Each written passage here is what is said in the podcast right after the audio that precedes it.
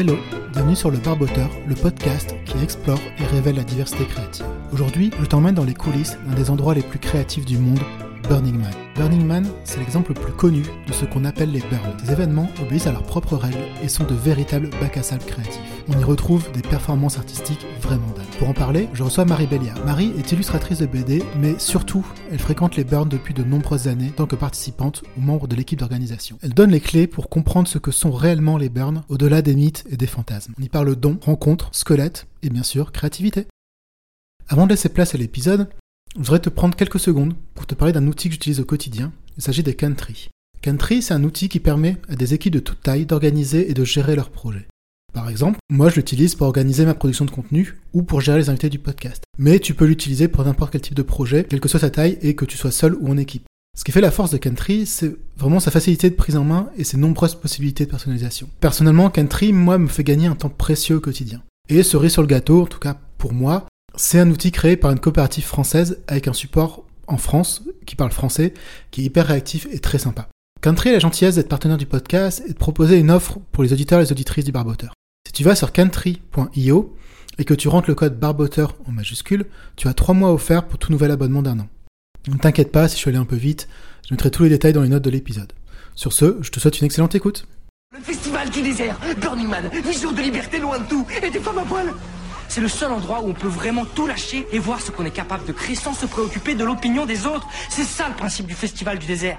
Le véritable esprit du festival n'est pas destructeur. C'est la libre création, la libre contribution, la libre participation à une communauté qui a besoin de vous, qui compte sur vous.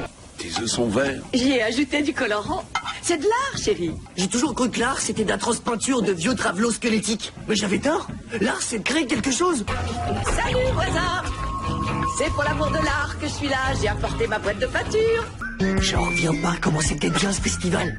L'an prochain, faut absolument y retourner. salut Marie. Salut Laurent. Bienvenue dans le podcast. Avant de commencer, une petite question. Comment se porte ta créativité aujourd'hui? Ma créativité se porte plutôt bien aujourd'hui. Euh, ça fait des vagues, mais aujourd'hui est un bon jour. Ouais, ça va. Tu, tu te sens d'humeur créative? Oui, tout à fait. Ça marche. Avant de rentrer dans le détail de, ce qui nous préoccupe, on va dire, dans, l'épisode d'aujourd'hui, euh, je vais te laisser peut-être l'opportunité de te présenter un petit peu, que pour les auditeurs et les auditrices qui ne te connaissent pas, est-ce que tu peux expliquer, grosso modo, ce que tu fais dans la vie, euh, comme métier et comme, euh, comme, pratique créative de manière générale Alors moi, je suis autrice-illustratrice depuis 2016. J'ai bossé en communication et en marketing, mais j'ai réussi à faire mon petit 180 degrés dans mon parcours professionnel. Et donc du coup, maintenant, bah, je fais de la bande dessinée. Un peu d'illustration, mais mon cœur de métier, c'est surtout la bande dessinée. D'accord. Pour toi ou pour les clients, pour les deux? Euh, Illustration pour moi et pour des clients, et puis euh, bande dessinée euh, un peu pour les deux aussi. T'es es illustratrice, tu fais de la BD, mais alors, je pense qu'il y a beaucoup de choses à dire, parce que du coup, moi j'aime bien aussi ce que, tu, ce que tu fais, ton univers et tout, mais c'est pas ça qui nous intéresse aujourd'hui. ce qui nous intéresse justement, c'est ton implication dans l'organisation de festivals comme le Burning Man et ses émanations en France, donc avec le festival Crème Brûlée dans la Creuse ou en Espagne avec le Nowhere Festival. Mm-hmm. A priori, c'est tout, il y a peut-être d'autres, mais en tout cas, il y a que ces trois-là dans lesquels tu, tu, es impliqué. Oui. Alors, à la fois en tant que festivalière, mais aussi, donc, comme j'étais dans le grande équipe de d'organisation. Déjà, est-ce que tu peux présenter en quelques mots ce qu'est le festival Burning Man Parce que tout le monde a déjà entendu un peu parler de, de, de ce festival et il y a beaucoup d'imaginaire autour de ce festival. Euh, mais voilà, est-ce que tu peux présenter un peu ce que c'est et aussi ce que c'est que la communauté des burners qui en découle? Oui, alors euh, déjà, on a coutume de dire dans la communauté burner que les burns, ce ne sont pas des festivals. D'accord. On dit que c'est des événements puisque euh, le, comme il y a un côté très euh, auto-organisation et euh, pas de vente sur place, on essaye de se détacher dans l'imaginaire collectif du coup du modèle du modèle du festival où on achète un billet où on vient en tant que bah, juste participante slash spectateur et dans les burns comme c'est auto-organisé, on a l'habitude de dire que bah il y a pas de consommateurs, il y a que des participants. Juste du coup un burn c'est quoi? Alors un burn c'est les c'est le, le, Burning Man est un burn. Un burn c'est un modèle d'événement qui est basé sur euh, la culture Burning Man, puisque Burning Man a été le premier burn, et mhm. comme tu dis, bah, il y a des émanations un peu partout dans le monde, vraiment euh, dans beaucoup, beaucoup de pays différents. Et donc, euh, Burning Man, c'est un événement autogéré dans, qui se passe dans le désert du Nevada aux États-Unis et qui est construit selon dix principes qui permettent qui permettent le fonctionnement de l'événement. Et c'est des principes comme euh, la décommodification, c'est-à-dire qu'il n'y a pas d'échange monétaire sur place, l'effort communautaire, euh, l'inclusion radicale, c'est-à-dire euh, qu'on essaye de, que ça essaye d'être ouvert à, à, tout et n'importe qui, la responsabilité civile, comme tout le monde participe à co-organiser le truc, et ben il faut quand même qu'il y ait une certaine responsabilisation des gens pour que tout se passe bien. Et donc l'idée dans les burns, c'est que bah, tout le monde est participant et tout le monde met la main à la pâte pour faire en sorte que cet événement arrive. On peut amener un peu n'importe quoi en burn. Il y a une organisation en général un peu plus euh, centralisée, mais euh, alors ça dépend des ça dépend des événements, mais en général c'est pas euh, salarié. Le nowhere en Espagne, il y a deux personnes, je crois, qui sont salariées pour faire en sorte que ça tourne bah, toute l'année, louer le terrain, faire faire la communication avec la mairie sur place. Mais après, sinon, c'est monter que avec du bénévolat. Et du coup, la communauté des, burners, donc c'est quoi? C'est la communauté mondiale qui organise finalement ces événements-là? Ouais, c'est ça. C'est euh, tous les, c'est toutes les personnes qui euh, s'impliquent euh, de façon plus ou moins proche dans bah, dans les festivals burners et qui contribuent aussi, bah, non pas les festivals burners, du coup les événements burners, et qui contribuent à faire vivre aussi la philosophie burner, on va dire ça, dans le monde. Donc en organisant aussi des, des événements hors des burns, comme par exemple en France, il y a des burning cafés qui ont lieu à peu près tous les mois où euh, bah, les gens de la communauté burner se retrouvent, font des trucs ensemble. Et puis après, bah, comme c'est une communauté assez serrée, plutôt artistique et qui a l'habitude de s'investir et de monter des projets, et bah, c'est euh, des gens qui font des trucs ensemble aussi en dehors des burns. D'accord.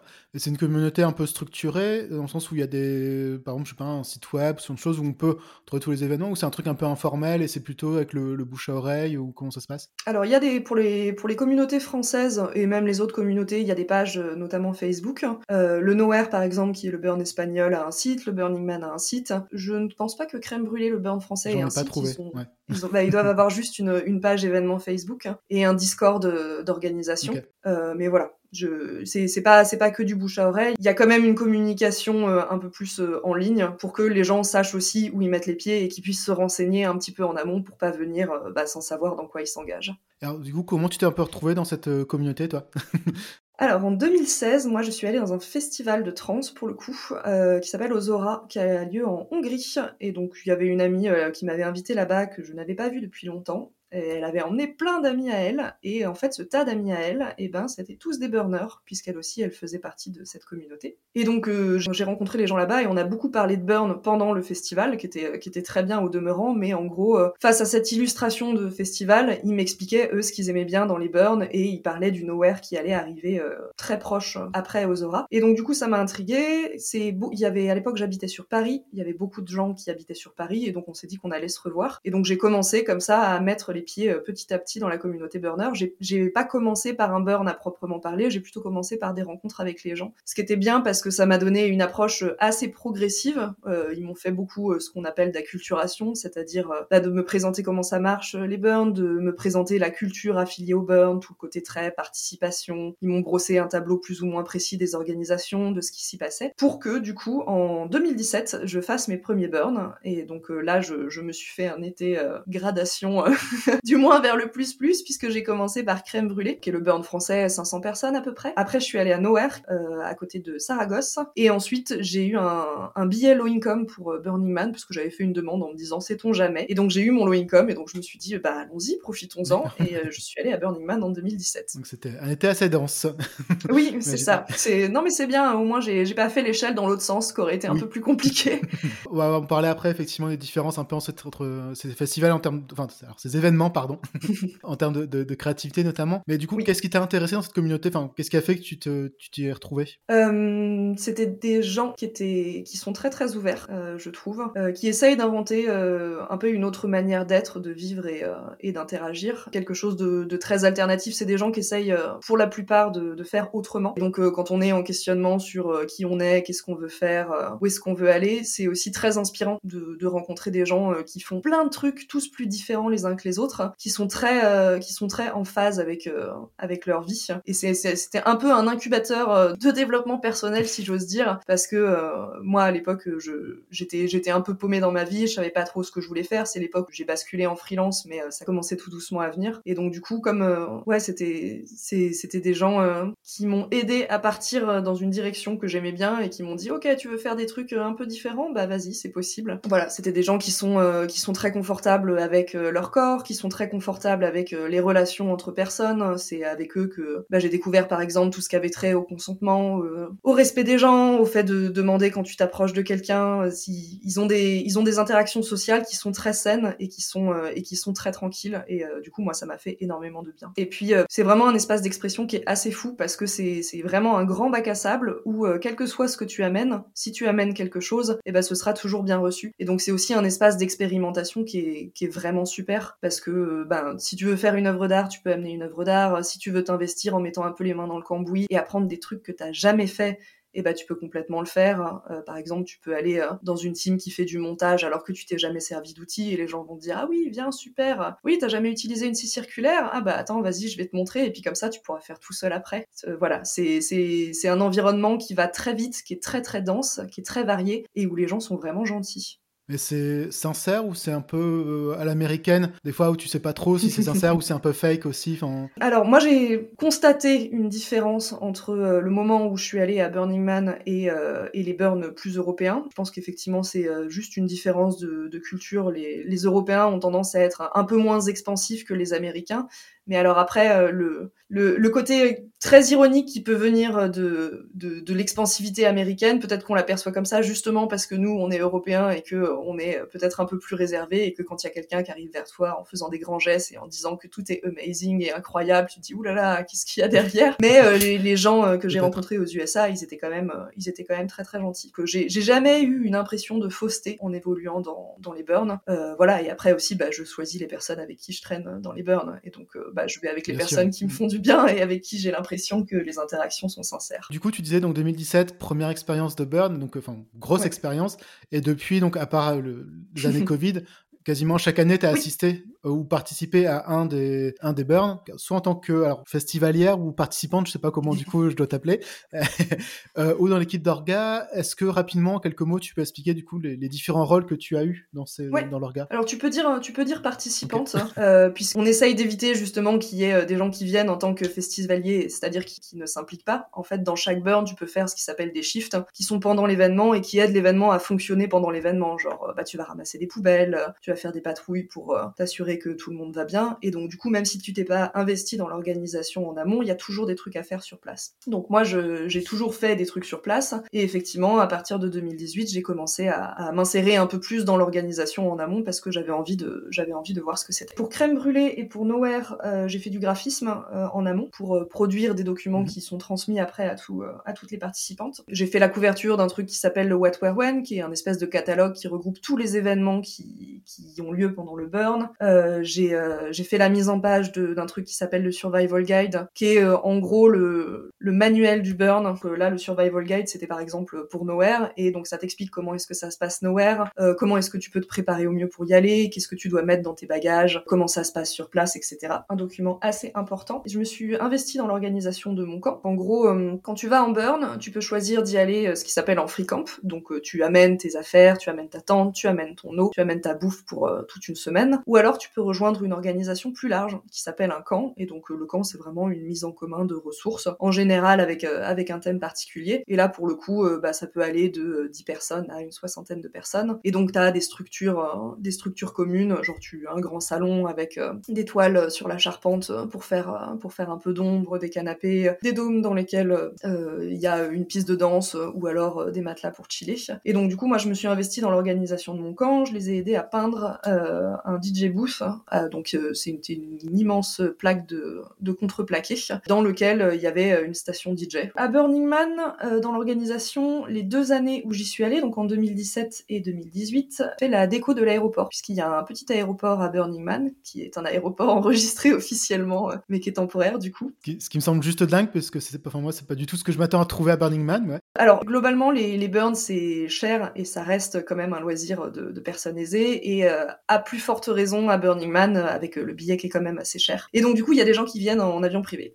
Soit parce qu'ils possèdent un petit avion privé. Euh, j'avais discuté avec un retraité qui avait retapé un petit avion dans son garage et qui était venu avec son petit avion. Et euh, il y a des gens qui viennent en charter, euh, genre un mini-avion à 10 places avec probablement un billet qui coûte très très cher. Et donc ils sont accueillis dans un aéroport qui est globalement un espèce de truc monté un, peu de briques et de broc avec des grands panneaux de bois. Et donc c'est moche. Et donc ils disaient, bah on aimerait bien des gens pour le décorer, le rendre joli et puis mettre aussi un peu les dix principes sur les plaques de bois, histoire que les gens, bah, quand ils atterrissent, ils sachent un petit peu où ils mettent les pieds. Tous les deux années, bah, je, m'étais investi et j'étais venu en avance pour décorer l'aéroport. J'avais fait des dessins et des fresques. 2018, à Nowhere, j'ai fait partie de l'équipe de signalétique, c'est-à-dire que je suis venue pendant le build, donc toute la construction pré-événement, qui commence un mois avant l'événement, et moi je suis venue une semaine avant l'événement, et j'ai travaillé dans l'équipe de signalétique, donc c'est l'équipe qui fait les panneaux, puisque comme Nowhere tu, en fait, t'as rien sur place avant et euh, t'as rien sur place après.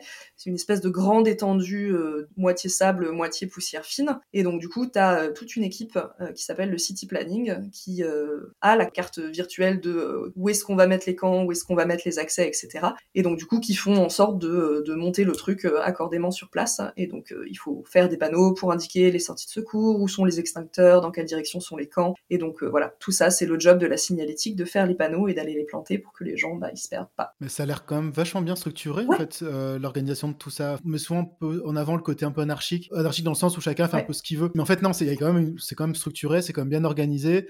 Euh, on débarque pas comme ça n'importe où. Oui, oui, bah il y a une organisation préalable. De toute façon, euh, bah plus c'est gros, Burning Man, c'est quoi? C'est 75 000, 80 000 personnes. Euh, plus c'est gros, mieux il faut que ce soit organisé parce que sinon, bah c'est c'est le bordel et euh, ça va être très très difficile de tout gérer ça pendant une semaine. Mais oui, Nowhere, il y a Nowhere, c'est quoi? C'est 5000 personnes. C'est aussi c'est aussi très organisé. Il y a une organisation qui est structurée. Il y a des leads, il y a des sous-leads. Voilà, c'est tout tout est fait pour faire en sorte que le truc voit quand même le jour. Les, les postes hein, sont attribués à des bénévoles. Enfin, c'est c'est des gens qui disent euh, bon bah moi je veux bien euh, faire lead de ça cette année, tu vas voir le lead de l'année précédente, il ou elle t'explique euh, comment il faut faire. Et puis bah tu, tu prends le job et tu essayes tu essayes de faire en sorte de bien le faire. Mais oui oui, c'est quand même un minimum organisé, c'est pas hop, on arrive un mois avant, tout le monde fait un petit truc de son côté et puis le truc pop de terre comme ça. Mais du coup, tu t'es investi dans l'orga un peu parce que c'est le mode de fonctionnement où tu étais senti un peu obligé ou parce que tu avais envie et si oui, qu'est-ce qui t'avait poussé à t'investir Alors moi, je me suis investi parce que j'avais j'avais envie de le faire. Parce que c'est un peu regarder euh, derrière le rideau parce que bah, la première année, t'arrives, tu dis, waouh, qu'est-ce que c'est, qu'est-ce que je fais là, comment comment ça se passe, pourquoi, comment un tel truc est arrivé à voir le jour. Et donc euh, c'est un peu, euh, tu tombes dans le terrier du lapin quoi. Mets le doigt dans l'engrenage et tu dis, ah tiens, je vais aller voir un peu plus loin, je vais essayer de m'investir un peu plus pour euh, bah, voir comment ça se fait, comment ça se défait. Et, donc j'étais contente la première année de faire juste des shifts. Hein. du coup t'es es un peu investi dans l'organisation sur place, mais t'as pas été voir comment ça se montait en amont. Et moi j'avais envie d'aller gratter un peu plus. Hein. Et donc du coup, bah 2018 j'ai fait la signalétique. 2019, j'ai refait la signalétique à Nowhere. Et cette fois-ci, j'étais colite signalétique. Donc, euh, c'est euh, avec euh, mon colite qui s'appelait Beryl. Et ben, c'est nous qui décidions quel panneau il fallait faire, où est-ce qu'il fallait aller les planter, organiser l'équipe, gérer tout, tout le temps et les matériaux, etc. donc, c'était c'était vachement cool. Ça m'a bien fatigué. Et donc, du coup, après, bah, il y a eu les années Covid. Et en 2021, je me suis pas investi dans l'organisation. Là, je suis partie un peu plus de l'autre côté en me disant, bah tiens, je vais, je vais participer à une équipe pour monter une œuvre d'art parce que, du coup, j'ai été voir du côté de l'organisation, c'était sympa, et maintenant j'ai envie d'aller voir euh, bah, une autre partie du truc que j'ai encore jamais fait. Que petit à petit, euh, je, je, remplis, euh, je remplis ma carte et j'enlève tout le brouillard de guerre en me disant ok, ça je l'ai fait, c'était cool, ça je l'ai fait, c'était chouette. D'accord. Bah, du coup, on aura l'occasion d'en parler un petit peu après dans le détail. Une des particularités des événements qu'on appelle les burns, c'est que c'est des choses qui se vivent et qui sont compliquées à décrire. Du coup, qu'est-ce que tu réponds quand tu reviens d'un festival et que tout le monde te demande alors c'était comment, qu'est-ce que t'as aimé? Alors moi j'ai répondu en faisant une petite bande dessinée, puisque j'avais l'impression de répéter souvent la même chose aux gens euh, qui te disent ah bon tu, tu vas passer une semaine dans le désert sous 40 degrés et en plus tu travailles pour ça, tu as payé ton billet et tu vas travailler pour ce truc là, mais est-ce que t'en profites vraiment, qu'est-ce que ça t'apporte? C'est une expérience que j'ai pas vécue ailleurs, c'est une manière de vivre un événement que, que j'ai rarement vécu ailleurs, puisque déjà je trouve que quand tu t'investis au préalable dans un événement, quand tu vis l'événement après, bah il n'a pas le même goût, parce que bah tu dis j'ai contribué à aider à aider à faire en sorte que ça arrive et donc il y a une espèce de satisfaction énorme qui se qui se met en place aussi. En 2018 quand je me baladais dans Nowhere et que je voyais des panneaux que j'avais fait je me disais oh trop cool. J'ai participé j'ai fait en sorte que les gens puissent trouver les toilettes c'est vachement important.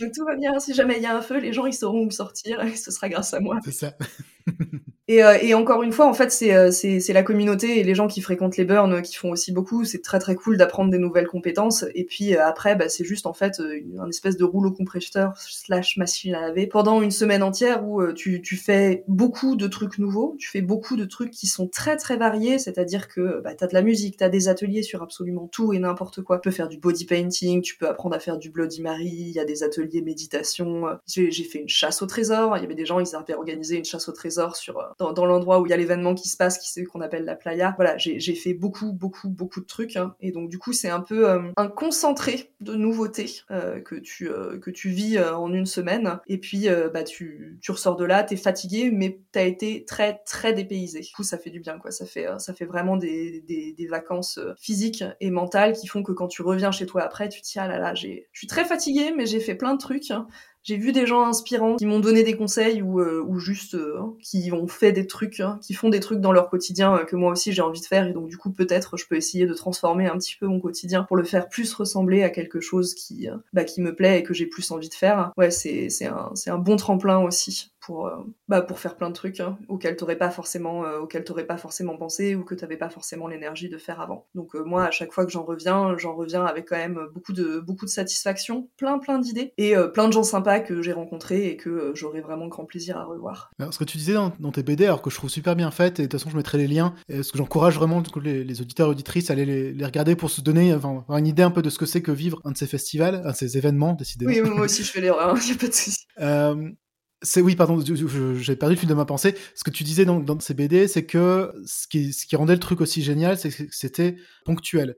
C'est-à-dire que tu ressors, t'as pas trop envie de, revenir dans la vie réelle et t'aurais envie de, rester dans cet état d'esprit dans lequel tu es. Mais en fait, c'est ça qui fait que c'est aussi génial, c'est que c'est une fois par an, voire deux, fois par an. Mais si c'était tout le temps, bah en fait, ça deviendrait la normalité et ça perdrait ce caractère exceptionnel que tu ressens quand tu y vas. Oui, oui. Euh, ça, a une saveur justement parce que c'est temporaire. Hein. Ça a une saveur. Euh, tu, fais aussi plein de trucs dans les burns parce que tu sais que ça va pas durer très longtemps. Et donc du coup, c'est un peu ta fenêtre de tir. Et donc, euh, bah, tu prépares en amont pour pouvoir faire, pour pouvoir faire des trucs cool, tu fais tes trucs cool et une fois que c'est fini, bah tu repars et tu ramènes les expériences pour essayer de euh, bah, de les de les processer un peu et de pouvoir les retransformer en autre chose que tu vas faire l'année suivante. Mais effectivement, si si tu vivais là-dedans toute l'année, bah comme à peu près tout, je pense plus tu fais, plus ça perd de sa saveur parce que bah ça perd euh, ça perd de son goût en nouveauté. Et donc là, tu peux laisser passer un an, tu reviens et c'est encore quelque chose de nouveau parce que c'est pas les mêmes personnes qui participent. Il y a il y a quelques constantes, mais tous les burns sont différents et tous les burns ne se ressemblent pas parce que aussi bah, tu les abordes de façon pas pareille. Il y a des, il y a des burns où tu vas aller, où tu dis, euh, bon bah, je sais pas, moi là j'ai plus envie de faire la fête, de rencontrer des gens, et donc du coup tu vas traîner dans un certain endroit de l'événement, tu vas rencontrer un certain type de gens. Il y a des fois tu, tu dis, bon allez, euh, moi en fait là j'ai envie de, de, vivre mon, ma, mon, mon OR en euh, ne faisant par exemple que des ateliers et en faisant des trucs que j'ai jamais fait, et donc du coup tu vas aller dans un autre coin de l'événement. De toute façon tu pourras pas tout faire. C'est ce qui rend la chose un peu fatigante, parce qu'il y a des trucs partout,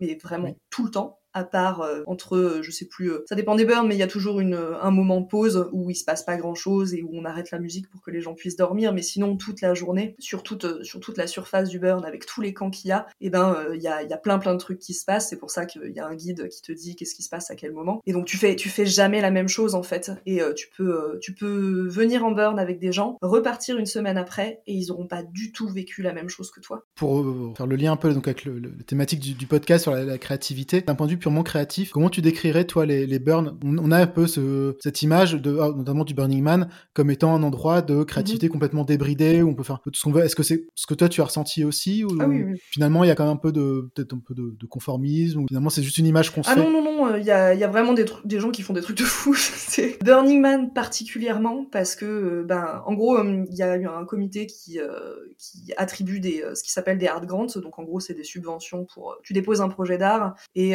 tu, tu peux obtenir une subvention de la part bah, de l'organisation qui va te, te filer un, petit pécule pour t'aider à réaliser ton œuvre d'art. Et donc du coup, il y a des gens qui font des trucs de fou. Enfin, le, le truc le plus gros que j'ai vu à Burning Man, c'était euh, une espèce d'immense roue, je sais pas combien de mètres de haut elle faisait, mais j'ai assez peu de sens des proportions, mais je pense que ça faisait 8 mètres de haut. Et euh, t'avais, euh, c'était une espèce d'animation, c'est-à-dire que sur tout le pourtour de la roue, tu avais un, un squelette qui était donc positionné à différentes positions. Et donc quand tu faisais tourner la roue très vite, t'avais l'impression que le squelette il était en train de ramer. Tu sais, c'était une animation qui était découpée en, plein de petites structures et ce truc était absolument mhm. énorme. C'était actionné avec des poulies par les participants. Il y avait deux participants qui se mettaient d'un bout à l'autre de la roue, qui tiraient sur les poulies, ça faisait tourner la roue et après t'avais une lumière stroboscopique qui éclairait juste un squelette. Et donc bah t'avais ce squelette grandeur nature qui était en train de ramer et ça au milieu de, au milieu de la playa. Donc t'as rien autour à part ce truc là. Et donc oui, oui, c'est complètement dingue. donc oui, oui, la, pour moi, la, la créativité en, en, burn, elle est très très encouragée. C'est de toute façon faites des trucs parce que sinon il y en aura pas. On n'a pas une organisation qui se charge de dire alors on va booker telle personne et telle personne pour qu'ils viennent faire de l'art. C'est non, coucou, proposer des trucs. Et plus il y en a, plus on est content. et plus c'est interactif, mieux c'est aussi. T'as as toute cette dimension là. Tu fais pas que des trucs jolis. T'essayes de créer aussi des trucs avec lesquels les gens puissent interagir, puissent jouer. Donc c'est des endroits dans lesquels tu vas rentrer. Euh, c'est des espèces de, de mini shows qui vont popper d'un coin à l'autre de la playa. C'est une œuvre artistique, genre je sais pas tu, vas la toucher et ça va faire un son et une lumière différente. Et donc, du coup, tu as plein de gens autour qui sont en train de toucher les cylindres. Euh, non, non, la, réputation de créativité des burns n'est pas usurpée. Hein. Il se passe vraiment plein de choses et c'est un peu le moment dans l'année où tu peux faire les projets dingues que tu pourrais pas trop présenter autre part et, euh, et tu, et tu, les présentes là-bas et les gens sont super contents. Bah, justement, on a commencé à, parler de créativité. Quelle serait ta définition de la créativité, toi? Alors. Elle est dure cette question. oui, c'est hyper vaste. Hein. Euh, J'essaye de rameuter des, des, éléments dans ma tête euh, de réponse. J'aurais pas une définition claire à te donner, mais euh, pour moi, la créativité, ça va de pair avec le fait de sortir des sentiers battus, de, de l'espèce de d'un espèce de chemin de pensée par défaut où tu vas réfléchir au même truc d'une certaine manière. Et la créativité, c'est te dire, ok, bah je vais arrêter d'essayer de marcher là et euh, essayer de de faire un truc dans cet esprit-là, mais complètement à côté. Du coup, tu as aussi une dimension de défi, de challenge, et euh, du fait d'y répondre de façon euh, de façon originale. Genre, tu, tu suis pas ton, ton premier trait de pensée, tu vas essayer de creuser plus bas pour te dire, ok, comment est-ce que je pourrais transformer ce truc et sortir quelque chose qui n'a rien à voir avec l'idée de base. Donc c'est ouais du, du, challenge, proposer un nouveau point de vue, sortir du cadre. Et pour moi, la créativité va aussi de pair avec une satisfaction, parce que quand t'as été quand t'as été créative, tu te dis ah j'ai été créative, j'ai ça ça fait du bien, j'ai essayé de réfléchir autrement, j'ai essayé de faire un autre truc hein, et euh, je pense que j'ai pas trop mal réussi. Ah oui, c'est intéressant, t'es es la première à introduire cette notion de satisfaction justement dans la créativité. Mais du coup, ce sera donc la satisfaction de, ouais, de l'œuvre réalisée ou c'est juste le, fait d'avoir trouvé une idée? Bah, D'avoir trouvé une idée et d'avoir réussi à, d'avoir réussi à l'exprimer euh, bah, via le médium euh, qui est le tien. Mais ouais, c'est c'est vraiment genre on m'a posé une question, j'ai fait l'effort d'essayer d'y répondre de façon différente et du coup je suis contente parce que bah j'ai trouvé un nouveau chemin. Mais du coup, ça voudrait dire que si ton idée, tu réussis pas à la concrétiser, tu as de la frustration, du coup. Alors, ça, c'est ça, ça c'est probablement un point de vue très personnel. de toute façon, là, c'est ton point de vue hein, que, que je demande si euh, oui si j'ai si j'arrive pas à la concrétiser et si j'arrive pas à sortir un à la sortir de ma tête euh, par un moyen que j'estime satisfaisant. Ouais je, je pense que j'en tirerai un petit peu de frustration genre si c'est pas aussi beau que ce que t'as voulu faire ou si jamais euh, j'ai souvent ça surtout en dessin t'imagines un super truc dans ta tête et tu le couches sur le papier et tu te dis ah c'est pas exactement comme ça que je visualisais le truc et du coup tu recommences jusqu'à ce que tu arrives à un point où t'es satisfait. Et justement donc t'en fais quoi cette, cette frustration? À chaque fois tu recommences ou des fois juste tu la laisses ou tu recommences vraiment à zéro? Enfin comment tu tu gères cette frustration? Qu'est-ce que tu en fais? Euh, je, je, pense que je laisse jamais tomber, mais je laisse passer du temps. Euh, si, si, jamais euh, j'arrive vraiment pas à faire un truc, hein, c'est comme surtout quoi. T'as des moments où ça marche et puis euh, il y a des moments où c'est vraiment pas le jour. Et dans ce cas-là, bah je je laisse tomber, je le mets de côté et j'y reviens plus tard avec une perspective un peu fraîche. Donc que ce soit juste le lendemain ou même une semaine plus tard, où d'un seul coup tu te réveilles et tu te dis ah mais oui bien sûr je vais faire ça, ça va être super. Et ça marche bien après. Ça marche. Mais oui, tu, restes jamais sur euh, un truc qui te frustre. Tu essaies de toujours trouver une solution pour te défrustrer, entre guillemets. Je sais pas si ça se oui, dit. Oui, oui, oui. Genre, euh, pour refermer le tiroir dans ma tête, oui, j'ai besoin de, de, pouvoir avoir la sensation d'avoir terminé un truc. Alors après, peut-être qu'avec le temps qui passe, euh, ce que tu mets derrière terminer quelque chose, ça évolue et donc du coup, bah, tu vas dans une direction différente de, de celle sur laquelle tu étais parti. Mais pour fermer le tiroir, ouais, j'ai besoin de me dire, ok, là, je suis allé jusqu'au bout de l'idée j'ai fini, c'est bon, je passe à autre chose. Et justement, tu dirais que, que tes critères de... qui te permettent de considérer qu'une œuvre est terminée ont évolué, toi, avec le temps? Tu le ressens, ça? Euh, Oui, ça a évolué avec, euh, avec les personnes avec lesquelles je bossais aussi. Parce que hum, moi, j'ai tendance à essayer non plus de pas trop me compliquer la vie. Je suis pas ultra perfectionniste parce que euh, je... au bout d'un moment, quand je suis, quand j'essaye de trop polir quelque chose, j'ai l'impression de, de, perdre du temps. Et tu sais, c'est un peu un truc sans fin tu fais un petit quelque chose, tu vois que tu pourrais faire un petit quelque chose autre part, et c'est un peu genre, tu commences à repeindre un mur, tu mets une touche de peinture, tu te dis, ah ouais, merde, c'est pas exactement le, même, la même teinte ici, et tu finis par repeindre tout le mur. Mais j'ai bossé avec des gens qui étaient plus perfectionnistes que moi, et ça me permet aussi de sortir dans cette, de cette espèce de zone du, euh, c'est suffisamment bien comme ça, j'ai pas besoin de le polir un peu plus, et du coup, euh, de, de, bosser avec des gens qui me disent, non, quand même, là, on pourrait euh, faire un petit peu plus comme ci, un petit peu plus comme ça, repasser un petit coup, ajouter quelques mini touches, et du coup, ça m'aide aussi à finir avec des choses qui sont un peu plus abouties, et dont, dont je suis encore plus fière parce que le résultat, il est, bah, il est encore plus satisfaisant. Donc oui, ça, ça évolue, ça évolue au fil du temps et des personnes avec qui je travaille. du coup, à t'écouter, j'ai l'impression que un peu, tes critères sont un peu durcis avec le temps. C'est ça? Euh... Hmm.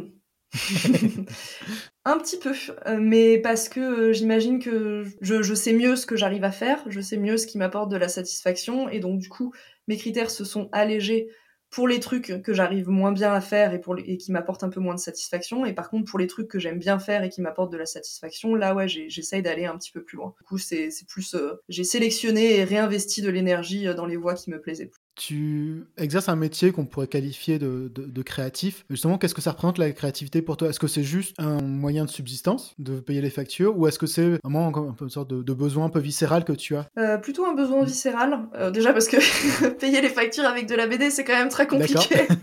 Donc, euh, c'est clairement la BD n'est pas vraiment un métier alimentaire. Et moi, j'aime bien J'aime bien raconter des histoires et euh, plus le temps passe, plus euh, j'ai besoin de raconter des histoires. J'ai des idées dans la tête que j'aimerais bien essayer de bah, traduire en histoire, puis après en dessin. Donc euh, ouais, c'est plus un besoin qui me pousse en avant. J'ai un carnet dans lequel je balance toutes les idées. J'en ferai même pas un cinquième parce que y en a trop et que si jamais tu veux tout traduire en BD, ça va demander beaucoup de temps à, être fait et à être concrétisé. Mais euh, en général, oui, le, drive, c'est plutôt, euh, tiens, j'ai envie de raconter ce truc-là. Oh là là, plus le temps passe, plus j'ai envie de raconter ce truc-là quand même. Bon, bah, je vais me prendre du temps et euh, essayer de, me pencher, de, commencer à jeter des personnages et un scénario sur une page de carnet et, de faire du cara design pour essayer de donner corps à ce que j'imagine dans ma tête. Ça. Du quoi? Du cara design? Du caractère design, ah, pardon. Euh, donc c'est tu, tu, dessines la tête qu'auront tes personnages, t'essayes de les rendre euh, particuliers et mémorables, et euh, de faire en sorte que bah, leur, leur caractère se retrouve dans le design que tu leur donnes, les fringues que tu leur fais, le visage que tu leur donnes, les expressions et tout. Ok. Est-ce que tu arriverais à identifier d'où te vient cette créativité? Est-ce que c'est quelque chose que tu as développé ou tu penses que tu es né avec? Alors, la créativité, déjà, je, pense que c'est comme un muscle, c'est-à-dire que euh, plus tu t'en sers, euh, plus c'est facile de t'en servir, un peu comme l'imagination. Après, euh, je, je sais jamais trop où me positionner entre inné et acquis. Moi, j'ai toujours été un enfant qui adorait tout ce qui avait trait à l'imaginaire. Je, je lisais beaucoup et je lis toujours énormément, des romans, des BD. j'ai dessiné comme à peu près tous les enfants, sauf que moi, je me suis jamais arrêtée plus, euh, plus je lisais des BD qui me plaisaient, plus j'essayais de reproduire euh, ce que je voyais dans les BD qui me plaisaient. Et donc, du coup, bah, plus je progressais. Euh, après, pour raconter des histoires, j'ai laissé ça de côté pendant un moment. J'écrivais beaucoup quand j'étais enfant et ado. après, j'ai un peu laissé tomber. J'ai surtout fait des trucs en illustration et en graphisme. Et puis, bah, c'est revenu récemment où je me suis dit, là là, j'aimerais quand même bien faire de la BD. Donc, j'ai toujours eu ça. Euh, mais plus je m'entraîne, euh, plus ça vient facilement. Et plus du coup, euh, comment dire quand tu, si la créativité c'est sortir des sentiers battus, et eh ben au départ tu t'éloignes un peu, mais tu vas pas trop loin du sentier parce que tu sais pas exactement dans quelle direction partir, t'as un peu peur de tomber et de te viander dans des orties. Et puis, euh, bah, plus tu t'éloignes du sentier, plus tu dis ah au fait c'est facile. Tu développes des mécanismes qui te permettent de réfléchir à des problèmes de façon euh, de, façon originale. Et, euh, et, donc du coup bah tu te crées plein de petits nouveaux sentiers que tu peux emprunter pour sortir du sentier global. Et du coup ça devient ça devient vraiment de plus en plus facile. Donc c'est pas T'as pas une météorite de créativité qui te tombe dessus à un moment donné et ça y est, pouf, t'es créatif. Je pense que c'est, ça vient aussi beaucoup d'un entraînement et de faire, faire, faire et refaire. Quand tu étais plus enfant, tu avais un entourage propice à la créativité Par exemple, est-ce que tes parents font un métier créatif, par exemple ou euh, Pas du tout, pas du tout, mais ils m'ont toujours, euh, ils m'ont toujours encouragé. Euh, c'est-à-dire que autant ma sœur, sa passion quand elle était enfant, c'était de faire du cheval, autant moi ma passion, elle coûtait pas très cher parce que je disais à ma mère, achète-moi des livres et tout ira bien. Ah, ça peut vite coûter cher des livres. Ouais, mais, mais, mais, moins, que, moins que du cheval, qui est quand même un, loisir qui va assez vite au niveau du prix. Mais, mais j'avais la chance en plus d'habiter au milieu du Vercors, donc en pleine montagne. Et donc, moi, mes trucs préférés, c'était de prendre un bâton et d'aller courir dans la forêt. Et je, je, me battais contre des monstres imaginaires. J'avais des aventures absolument incroyables, hyper low cost. mes parents ne font pas de métier créatif, hein, mais en revanche, ils ont toujours, ils ont toujours poussé ça chez moi. après, je, j'en ai, pas, je suis pas partie dans cette direction dans mes études parce que bah, il y a beaucoup de gens qui m'ont dit que les métiers artistiques euh, ça menait nulle part euh, et que du coup il fallait euh, plutôt faire un truc qui te mettait un plancher solide sous les pieds. Du coup j'ai fait Sciences Po et puis au bout d'un moment je me suis dit non mais bon quand même, ça reste, j'ai très envie de le faire, je vais essayer de le faire et puis parce que j'étais dans les bonnes circonstances, parce que j'avais rencontré les bonnes personnes avant, ça a fonctionné et ça continue de fonctionner et c'est cool, j'ai de la chance. Ah, c'est intéressant ce que tu dis. donc t'es pas la première à avoir dû mettre sa créativité en stand-by pour ses études. Le côté, enfin fait des études sérieuses, c'est quelque chose qui revient assez souvent justement chez, les enfants qui étaient hyper créatifs et qui avaient envie de se diriger vers des métiers euh, où on pouvait pleinement exprimer leur créativité. Mais du coup, j'ai l'impression que pour, enfin en tout cas sur les personnes que j'ai rencontrées pour l'instant, t'as un peu deux cas. T'as euh, les cas que comme toi, en fait, du coup, ça dépend un peu des personnes que tu rencontres qui vont te permettre de te remettre en selle sur ta, créativité. Et d'autres, c'est plutôt, euh, je pense notamment à Robin que j'avais interrogé. lui, c'est plutôt un travail d'introspection. Donc mhm. c'est plutôt tu vois quelque chose de solitaire. C'était pas que ça, mais en tout cas, c'était majoritairement ce travail d'introspection qui lui avait fait dire que, bah, en fait, oui, il avait besoin de, revenir à quelque chose de plus créatif. Mhm. Euh, est-ce que toi, tu avais aussi ça ou c'est vraiment majoritairement les personnes que tu as rencontrées, euh, le, du coup, l'état d'esprit dans lequel tu étais, grâce à ces rencontres, qui t'ont fait revenir à quelque chose de plus créatif? Alors je dirais un peu des deux parce que euh, même à Sciences Po, j'ai jamais arrêté de dessiner et j'ai jamais arrêté de, lire des lectures de l'imaginaire. C'est juste que j'en faisais rien professionnellement et que même euh, personnellement, euh, j'avais jamais pris le temps de me poser en me disant bon bah tiens, à côté de mes études, je vais essayer de me faire une petite BD juste pour moi, pour euh, pour voir si j'y arrive. Ça a toujours été là en arrière-plan dans dans ma vie perso, et c'est juste que en 2016, j'ai enfin pu faire passer ça du côté professionnel parce que bah, bonnes circonstances et bonnes personnes. Mais j'ai jamais vraiment lâché ça en fait. C'est toujours c'est toujours resté dans un coin en me disant de toute façon j'aime ça euh, je vais pas essayer de, l'étouffer et de, faire autre chose parce que en fait j'en ai besoin, ça m'aide à me développer, ça me fait une pause de mon quotidien euh, dans lequel je m'épanouis pas forcément. Et donc du coup peut-être que un jour je réussirai à en faire quelque chose. Et euh, à Sciences Po j'ai fait un master de communication en me disant en fait si je peux pas moi bosser euh, en tant que personne créatrice, bah, au moins je pourrais aller bosser dans les industries créatives. Et donc du coup, bah, je pourrais bosser avec des personnes qui font des trucs qui m'intéressent. Donc il y avait quand même toujours cette idée de se rapprocher au plus du milieu dans lequel je voulais travailler. J'adore le cinéma d'animation, j'ai été, euh, été dans un studio de cinéma d'animation, j'ai bossé un peu dans le jeu vidéo. Et c'est juste qu'à un moment donné, c'est devenu trop dur d'avoir sous les yeux des gens qui faisaient ce que je voulais faire toute la journée. Je comprends. Moi, j'étais mm. coincée au, service communication et je me suis dit, bon, quand même, là, ça, ça me manque. J'ai l'impression que je pourrais essayer de faire basculer ça dans le professionnel et donc j'ai commencé à gratter petit à petit. Et c'est parce que j'ai rencontré des gens qui faisaient des trucs créatifs euh, où je me suis dit, ok, c'est possible de, c'est possible d'en vivre éventuellement en tant que professionnel. Et surtout, bah, c'est des, des rencontres que j'ai fait qui ont mené à des missions que j'ai pu décrocher où j'ai pu euh, vraiment passer en full professionnel. La première mission d'illustration que j'ai eue, c'était une amie qui avait fait Sciences Po comme moi, qui elle est partie bosser dans le monde de l'édition et qui euh, m'a appelé et qui savait que je dessinais parce qu'elle m'avait bien vu dessiner pendant tout mon parcours à Sciences Po et euh, elle m'a appelé en me disant bah notre illustrateur s'en va sur telle collection, euh, on cherche à le remplacer je sais que tu dessines, est-ce que tu veux faire un test Et donc, je venais juste de me créer mon statut en freelance, donc vraiment, ça tombait pile poil. du coup, j'ai fait un test, il a été accepté, et, euh, et du coup, c'est comme ça que j'ai mis mon premier pied dans l'illustration. Donc, euh, c'était euh, une partie de, de travail en sous-main qui avait été là tout le temps et qui avait mis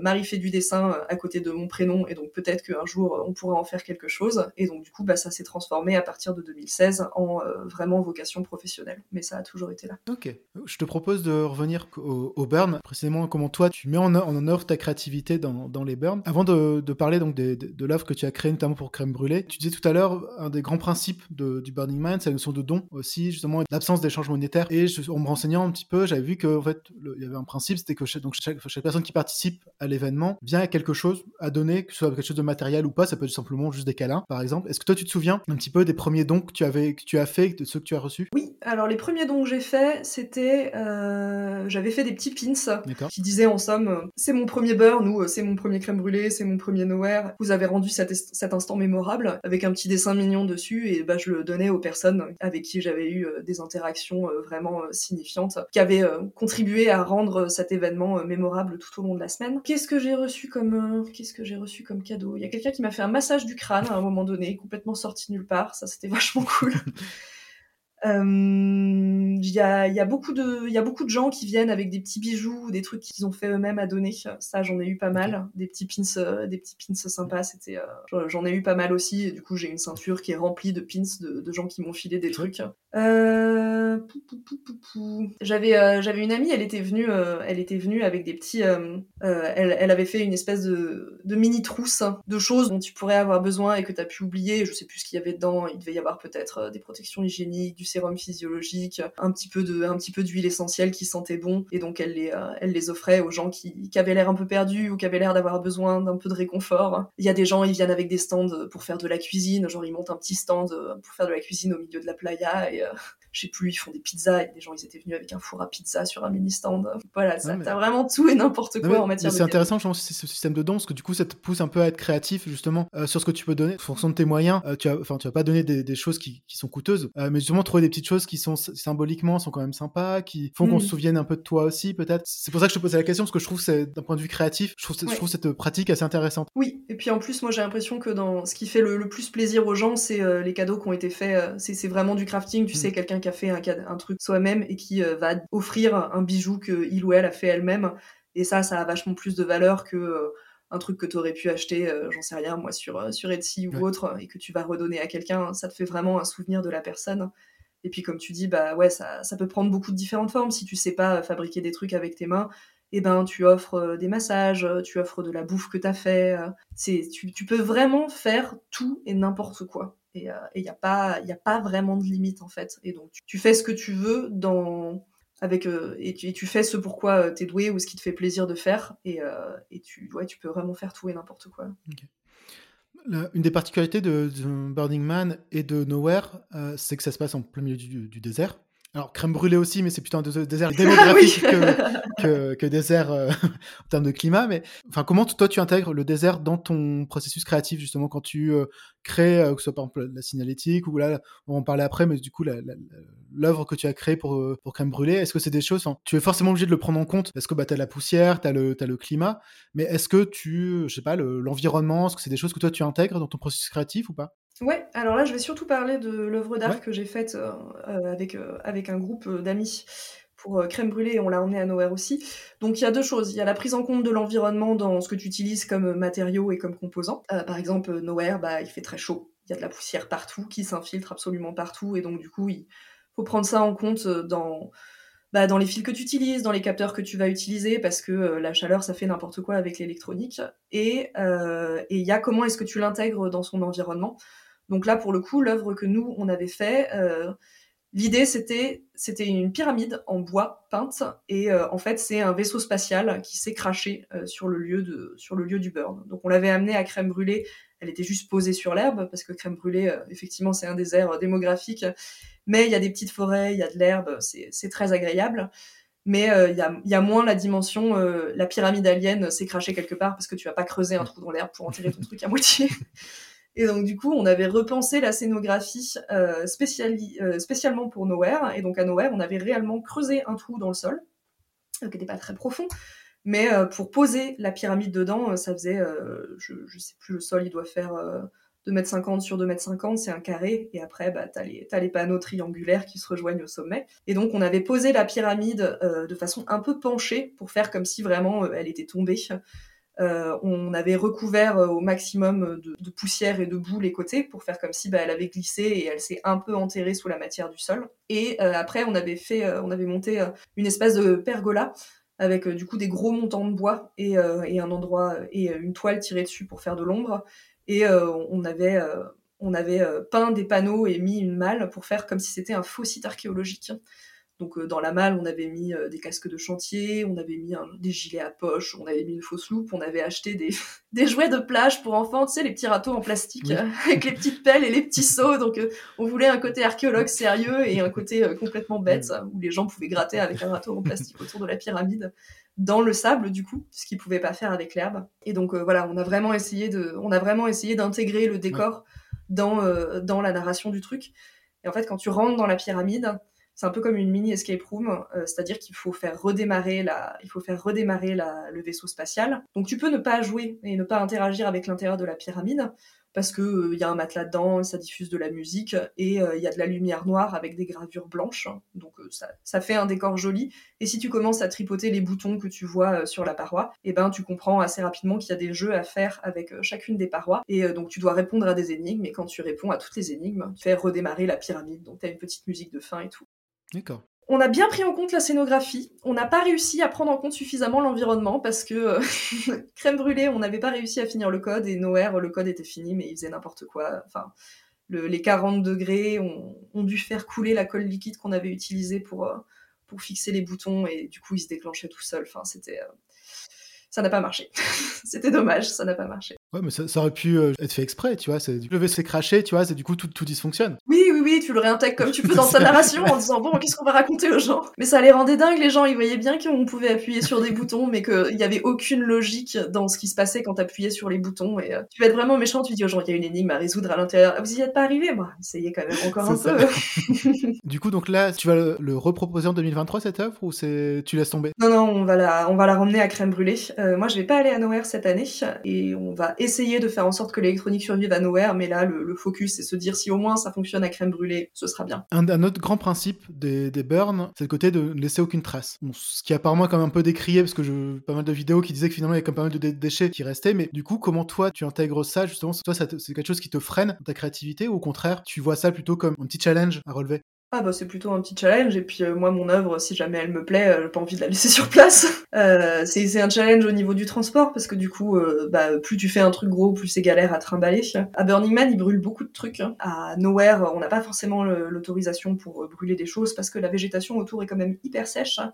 Burning Man l'étendue l'étendue dans lequel se passe l'événement est quand même très très grande donc tu risques vachement moins de mettre le feu à des trucs c'est sur, euh, c'est sur le fond d'un lac à, sécher. Et donc, du coup, euh, autour, il y a, y a quand même beaucoup, beaucoup d'espace. Nowhere, t'as de la forêt, de petits arbres tout secs, pas très loin, donc euh, c'est, c'est plutôt assez mhm. dangereux. Et puis, et puis bon, le, le côté gigantisme de, débauche de kérosène, on crame tout, c'est, c'est pas forcément en phase avec le côté écolo non plus. Donc, non, ça, amène un petit challenge de se dire comment est-ce qu'on l'amène et comment est-ce qu'on la ramène. Mais euh, moi, je, je, préfère pouvoir la conserver et pouvoir la monter autre part plutôt que euh, bah, de faire un one shot et de dire euh, on l'emmène et, et on la laisse ou alors on laisse des morceaux tout dégueux sur place. Est-ce que cette œuvre, tu de la faire vivre en dehors des burns ou euh, finalement c'est vraiment une œuvre que pour les burns et pas pour, pour d'autres euh, événements auxquels tu pourrais participer, par exemple, euh, exposition ou autre On n'a jamais eu l'occasion de la réintégrer dans d'autres trucs. On l'a monté pour, on l'a monté pour des soirées chez nous. Mais voilà, encore une fois, tu as tout l'enjeu de, bah, il faut quand même la trimballer hein, et donc du coup ça demande du temps, de l'argent et de la logistique. Donc pour le moment, elle dort dans notre garage et on s'en est pas servi autre part qu'en burn. Mais je sais qu'il y a d'autres œuvres en burn qui voyagent un peu et donc cette, cette œuvre avec cette gigantesque roue dont je t'ai parlé tout à l'heure, qui s'appelle Charon. Euh, elle était à Nantes cette année, par exemple. Je sais plus d'où vient le mec qui l'a fait, mais en tout cas, elle est arrivée jusqu'en France, donc je j'ose même pas imaginer la logistique qu'il y a dû y avoir, parce que c'était vraiment un truc monumental. Elle est, elle est venue en France et elle a été montée à côté des machines de Lille à Nantes. Donc euh, il y, a, y, a, des gens qui, qui essayent quand même de, de, de, de, les utiliser et de les faire vivre un petit peu en dehors des burns. Et donc ça fait aussi, euh, ça fait aussi un peu une illustration de qu'est-ce que tu peux trouver en, en burn comme, comme type d'œuvre d'art. Tu parlais tout à l'heure de l'impact que les, les, burns avaient eu plutôt sur ton bien-être, on va dire, et ton état d'esprit général. Est-ce que tu penses que ça a eu un impact, alors conscient ou inconscient, sur ta pratique créative et ta créativité? Euh, Oui, je pense que ça a eu un impact très conscient sur ma pratique créative. Il y a beaucoup de gens qui vont en burn et qui ont des professions artistiques, hein. que ce soit à titre professionnel ou que ce soit dans leur temps libre. Et donc, euh, bah, déjà, tu rencontres plein de gens inspirants qui font vraiment beaucoup, beaucoup de choses différentes, de la sculpture, de la peinture, de, du tag, de la musique ou autre. Et donc, toi, ça t'inspire et tu dis, bon, bah ok, pourquoi pas moi, en fait. Moi aussi, euh, je peux essayer de faire des trucs que j'aime. J'ai rencontré une ou deux personnes qui faisaient de la BD avec qui on a un peu discuté de ça. Mais donc oui, oui, moi ça a eu un impact, ça a eu un impact très très conscient. Ça a pas changé ma manière de faire de, enfin ma manière d'être créative ou ma manière de, faire des trucs. Mais ça m'a donné l'impulsion de me dire bon, peut-être que moi aussi je peux en vivre et je peux essayer d'insérer ça de façon un peu plus euh, prégnante dans mon quotidien. Et puis euh, bah t'as tout le côté aussi, euh, j'ai beaucoup aimé ce que j'ai vécu, ça m'a vraiment impacté et donc du coup bah je, je vais faire de la BD pour en parler. Du coup, là, on arrive tout doucement à la fin de, de l'épisode. Quelques petites questions là pour terminer. C'est quoi tes principaux projets artistiques pour 2023 Alors, euh, bah, ça va rester dans la bande dessinée. Donc j'ai bouclé déjà deux BD et là j'essaye d'en faire, euh, j'essaye d'en faire une troisième. Pour le coup, qui ne ressemble pas trop à ce que j'ai fait avant. J'aimerais bien faire une bande dessinée avec des Magical Girls parce que j'étais euh, fan de Witch quand j'étais adolescente. C'était une, une bande dessinée avec des Magical Girls un peu à la française. Alors, Qu'est-ce que tu appelles une Magical Girl Magical Girl, c'est des, des jeunes filles euh, ou femmes adolescentes avec euh, des super pouvoirs. Euh, qui se battent en général contre les forces de l'ombre ou autres. Type Buffy, par exemple. Ouais, c'est un peu ça. Et en général, bah, t'as un groupe, t'as un groupe de jeunes filles qui sont amies et qui mènent littéralement une double vie. Elles vont au collège pendant la journée et le soir, elles font des trucs dans l'ombre et elles vont combattre des démons ou je ne sais quoi. Donc voilà, moi, c'est des thématiques qui ont été très centrales pendant mon adolescence, des trucs que j'adorais lire, mais que j'ai jamais trouvé suffisamment inclusives à mon goût. Et donc là, j'aimerais bien faire une BD avec des Magical Girls inclusives, qui soient pas forcément blanches, euh, qui soient pas forcément valides, Ah, qui soient un peu queer. Ok. Bon, voilà, ce sera mon principal projet. Et après, bah, j'ai d'autres trucs de bande dessinée que j'aimerais bien boucler, sur lesquels j'ai commencé à bosser, mais que j'ai un peu laissé en stand-by parce que euh, la vie, plein d'autres trucs.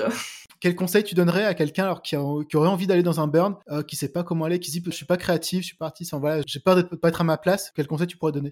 Alors, tout le monde est, tout le monde est bienvenu. Euh, même si t'as l'impression que tu peux pas être, que t'es pas créatif, ça veut pas dire que tu peux rien amener.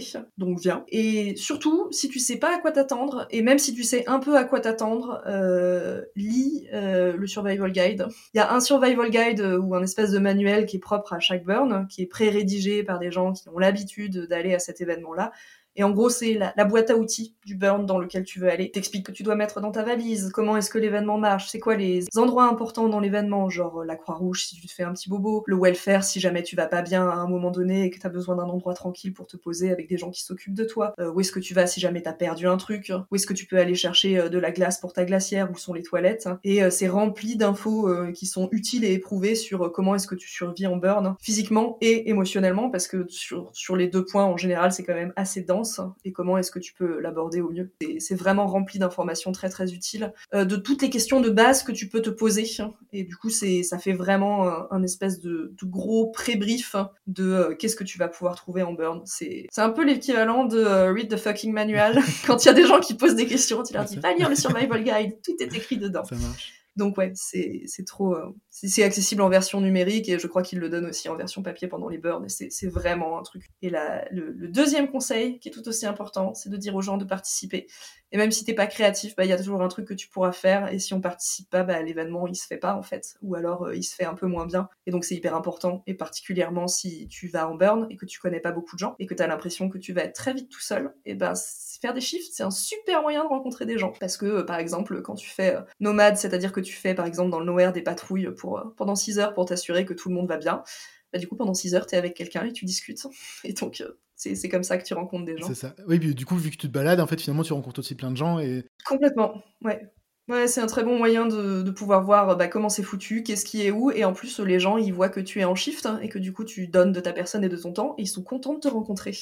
Donc c'est- une bonne autoroute euh, sociale. oui, ça, ça peut être un brise-glace assez facile. J'imagine que tu dois avoir un t-shirt ou un badge ou comme ça. Ouais, t'as une espèce de veste, euh, t'as l'équivalent d'un gilet jaune sauf qu'il est bleu, c'est marqué nomade dessus, et puis euh, t'es euh, avec, euh, t'es avec un, un- un équipier ou une équipière, et voilà, et tu te, tu te balades et les gens te voient. Une de mes questions préférées de l'interview, c'est euh, ton mot préféré de la langue française. J'aime beaucoup le mot sentiment. Euh, je sais pas si t'as déjà eu cette sensation en, en écoutant un mot qu'il avait le qu'il avait le son de ce qu'il était. Et euh, pour moi, sentiment, euh, j'imagine des petites étoiles qui ont des petits crépitements ou des petits pétillements. C'est vraiment un mot qui a le son de ce qu'il dit. D'accord. Et euh, j'aime beaucoup les mots comme ça. Je pense qu'il y a un terme scientifique pour parler de ça, mais voilà, ça me le fait pas avec beaucoup de mots, mais avec celui-là, ouais. D'accord, ah, c'est génial. J'adore cette question parce qu'on a toujours, je suis toujours surpris des fois des, des réponses. En fait, je trouve que ça en dit beaucoup aussi sur la personne. Tu vois, justement. donc, non, c'est chouette. Ouais, écoute, je- ouais, je- joli mot effectivement. Et t'as as raison, c'est vrai que oui, quand tu le parles, t'as tout de suite l'image effectivement. L'image, peut-être aussi un peu les sons, tu vois, le côté un peu feu d'ar- feu d'artifice aussi. Enfin, Ouais. joli mot. Pour terminer, un créateur ou une créatrice, alors en dehors de ton domaine que tu voudrais euh, mettre en avant? Je vais rester dans le monde des burns. J'ai une amie qui m'a fait beaucoup d'habits pour aller en burn parce qu'elle est couturière, qui s'appelle Harmonie Création. Euh, elle a un site qui porte euh, ce nom-là, euh, Harmonie avec un Y, et donc elle fait des, des habits de burn sur mesure. Moi, elle m'a fait des, elle m'a fait des leggings, elle m'a fait des petits gilets, euh, elle m'a fait un kimono, elle a fait des jupes, elle a fait des kilts. Enfin voilà, elle, elle fait tout ce que tu veux dans la couleur que tu veux avec le tissu que tu veux. Et c'est un peu mon, mon fournisseur officiel de, de fringues de burn. Est-ce que du, du coup, tu, tu refais ta garde-robe spécialement pour les burns Non, non, non, j'ai euh, Enfin, pas, pas fait ma garde-robe, mais en une tout cas, fois. oui, oui, voilà, ok. Bon, en fait, je, je mets toujours les mêmes habits pour aller en burn parce que moi, je suis très sur le confort et donc à partir du moment où j'ai trouvé des habits confortables, peu importe, euh, genre qui qui changent pas beaucoup ou qui soient euh, super beaux ou super propres, je, je les garde. Et donc euh, le, la deuxième année où je suis allée en burn, je lui ai demandé de me faire deux leggings, deux gilets et je porte que ça depuis quatre ans à peu près. Bon, ça suffit. Hein. Et est-ce que justement, tu avais essayé de- d'exprimer ta créativité via ces vêtements ou c'était plutôt le côté pratique qui t'importait? Moitié créativité, moitié côté pratique. Euh, créativité juste parce que j'ai choisi du tissu coloré euh, dans des tons que j'aimais bien. Euh, mais après, il y, a, y a des gens qui viennent avec des costumes de fou Oui. en burn. Ouais, c'est pour ça que je posais la question, est-ce que j'avais vu, ce que j'avais vu. ouais. Et euh, mais non, moi, c'est, c'est le confort. Euh, genre, si je dois mettre euh, 2000 ans pour réussir à accéder aux toilettes en enlevant tous mes habits parce que mon costume est trop intriqué, non, ça c'est pas possible. moi, je veux pouvoir m'asseoir n'importe où, n'importe quand par terre. Et donc, euh, non, la créativité par les fringues, euh, D'accord, ça marche. Bah, par les cheveux un petit peu. un petit peu, ouais.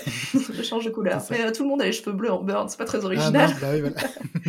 Pour conclure, où est-ce qu'on peut te retrouver Du coup, si on veut suivre un peu ton actualité et tes aventures? Alors, euh, on peut me retrouver sur euh, mon site, qui c'est pumpkincomics.com. Ouais, je mettrai le lien de toute façon. Et euh, sur les réseaux sociaux, euh, Twitter, Instagram et Facebook, surtout Instagram, et c'est euh, Je suis une légume. Pourquoi ce pseudo? Quand j'étais au lycée, j'ai débarqué avec les cheveux orange fluo et les gens m'ont appelé citrouille. Donc pumpkin Ouais, en ouais. anglais, j'aimais bien la sonorité. Et quand il a fallu que je me choisisse un pseudo d'artiste, je me suis dit ah je vais m'appeler Pumpkin, sauf qu'il y a plein de gens qui s'appellent Pumpkin. Donc du coup je me suis dit bon, il faut que je change. Et j'avais pas d'inspiration et du coup je me suis dit que j'allais le franciser et m'appeler Je suis une légume. Ça marche. Bah, bah, voilà. Du coup, pour toutes les personnes qui te poseront la question, tu peux envoyer cet extrait de- du podcast en disant écoute le ça. fucking pod- podcast. Voilà. J'en ai marre de vous expliquer. Allez, C'est ça. Ça marche. Bah écoute, merci beaucoup, euh, Marie. C'était chouette. merci à toi. Cet épisode est terminé et j'espère qu'il t'a plu. Si c'est le cas et que tu souhaites me soutenir et faire connaître le podcast, je te propose deux actions. La première, c'est de me mettre une note ou un avis sur Apple Podcast ou Spotify. La seconde, c'est de partager le podcast sur les réseaux sociaux d'en parler à ton entourage en expliquant pourquoi tu as aimé cet épisode. Sache aussi que le barboteur existe sous forme de newsletter mensuel. Tu retrouveras des réflexions sur la créativité, des inspirations et des ma veille créative.